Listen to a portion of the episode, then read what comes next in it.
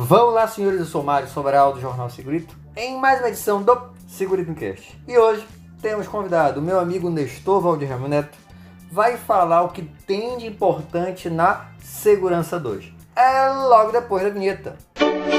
Segurito, segurito, segurito, segurito, segurito, segurito, segurito, segurito. Encast. Fala prevencionista, estamos aqui hoje no Segurito Encast. Aproveito para agradecer o Mário Sobral por nos conceder esse espaço aqui, por nos permitir compartilhar nossas ideias por aqui. Nós vamos falar sobre Safety 2, né? Segurança 2. Seria essa a nova segurança do trabalho? O que é Safety 2? O que é Segurança 2? Ela faz parte do que nós chamamos de as novas visões de segurança, né? que são novas formas de observar a segurança do trabalho, novos conceitos a respeito da própria segurança no trabalho. Mas será que é eficiente? Bom, vamos dar uma olhada mais de perto, né? Nestor, e por que Safety 2? Que negócio é esse de Safety 2? Porque o 2, né, para quem não sabe, é 2, né? Então, Safety 2, segurança 2. Para que esse negócio de Safety 2? Para que segurança 2? Bom, assim como você deve ter aí nos se você tem celular, você já viu, né, que o celular do Android do celular está sempre atualizando. Né? Ele vai de Android 1.1.8 para Android 1.1.9, ou Android 1.1.9 para Android 1.2. Então ele vai sempre evoluindo o próprio Windows, né? Eu me lembro que quando eu conheci computador, estávamos na era do Windows XP. Né? Se você tem mais um tempinho aí que você lida com a internet, talvez você se lembre disso. Windows XP. E depois foi evoluindo, né? Windows, Windows XP para Windows Visa, Windows 8, Windows 10 e por aí vai. Então na segurança trabalha a mesma coisa a segurança do trabalho é, também propõe-se que ela evolua com o tempo. E aí surgiu lá o Eric Honegel e criou essa, esse termo do Safety 2. E qual a diferença entre Safety 1, segurança 1, para segurança 2, Safety 2? Bom, a diferença é basicamente que a segurança 2 ela é uma segurança que ela não é reativa, ela é mais ativa. Então, Inclusive, a própria definição de segurança é muito criticada pela segurança trabalho. Muita gente denomina ela, né, conceitua como segurança do trabalho a ausência de acidentes.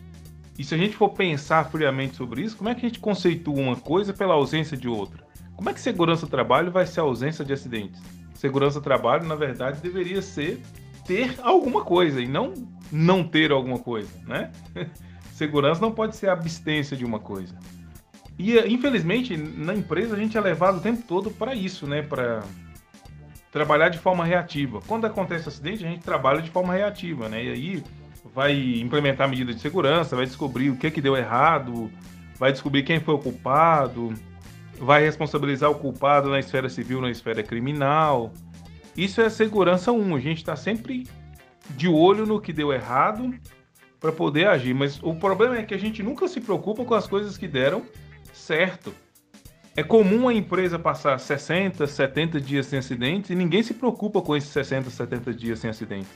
Mas aí, quando em um dia acontece acidente, a pessoa esquece aqueles 70, 60 dias sem acidente e passa a focar naquele um, né? entender por que, que deu errado. Não seria melhor entender por que as coisas deram certo? Porque nos outros 60 dias, durante os dias de trabalho, teve quebra de procedimento, teve quebra de regras e mesmo assim o acidente não aconteceu. Não seria melhor olhar para esses dias que as coisas deram certo? Se a gente entender por que as coisas deram certo, mesmo havendo quebra de procedimento, a gente inevitavelmente vai evitar o acidente acontecer. Então o olhar deixa de ser reativo e passa a ser ativo. Inclusive a própria pirâmide de, de Frank Beard, né, que foi mudada pela Dupont também, até a pirâmide que é uma ferramenta extremamente reativa, a gente consegue tirar ferramentas ativas dela. Porque se a gente for observar que na pirâmide você precisa de 30 mil desvios, ou seja, 30 mil comportamentos de risco, para ocorrer 3 mil incidentes, 300 acidentes, 30 acidentes, 300 acidentes sem afastamento, 30 acidentes com afastamento e um acidente com morte, a gente vai chegar ao quê? Que de 30 mil vezes que o trabalhador se comportou de forma inadequada, apenas 3 mil vezes aquilo deu origem a um incidente, ou seja, um acidente sem dano, para depois ter 30 acidentes com afastamento e uma fatalidade. Então, olha que coisa interessante. De 30 mil desvios, de 30 mil comportamentos de risco, apenas 3 mil tiveram consequências ruins. E se a gente for observar ainda ser mais criterioso, de 30 mil comportamentos de desvio, houveram apenas 300 acidentes. De 30 mil, 300. Então a gente percebe que até esses dados mostram para a gente que, na maioria das vezes, as coisas dão certo, mesmo que o trabalhador esteja se comportando de forma inadequada no trabalho.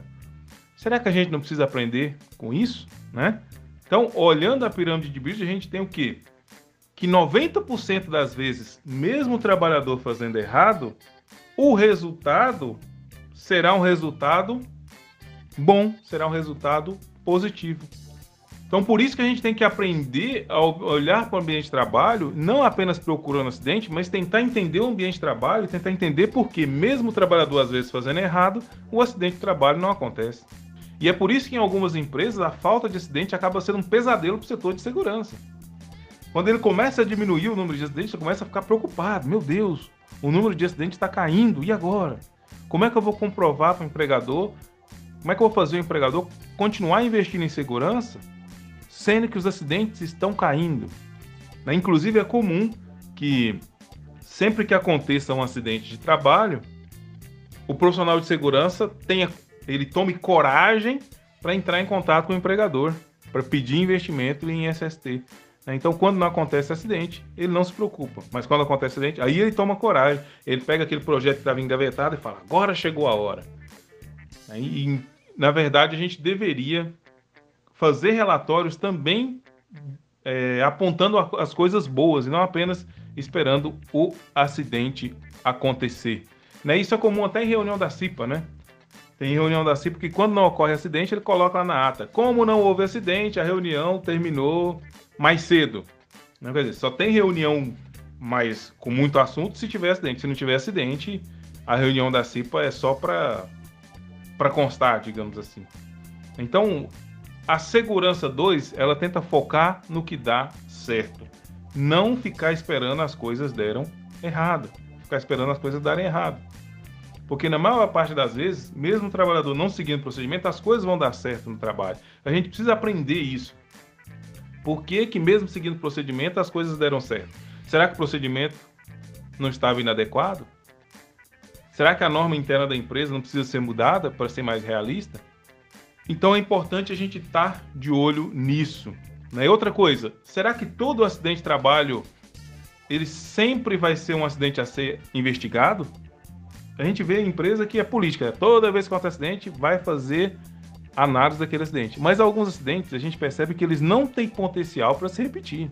Então, às vezes, a empresa acaba gastando o tempo dela, gastando o dinheiro dela com acidentes que não têm potencial de acontecer novamente.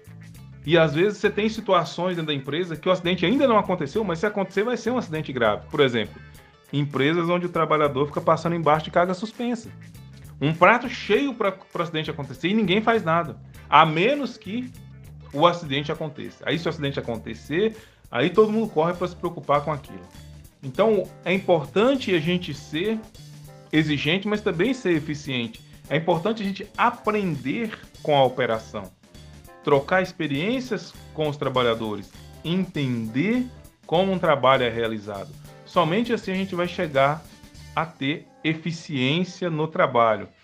Basicamente, é isso que é a segurança 2, é uma forma mais ativa, mais proativa de enxergar a segurança do trabalho, onde não fica focando em agir de forma reativa quando o acidente acontece, mas antes disso, trabalha-se de forma ativa para evitar o acidente acontecer e para aprender com a operação, entender por que, que na maioria das vezes, mesmo o trabalhador agindo de forma inadequada, o acidente não aconteceu.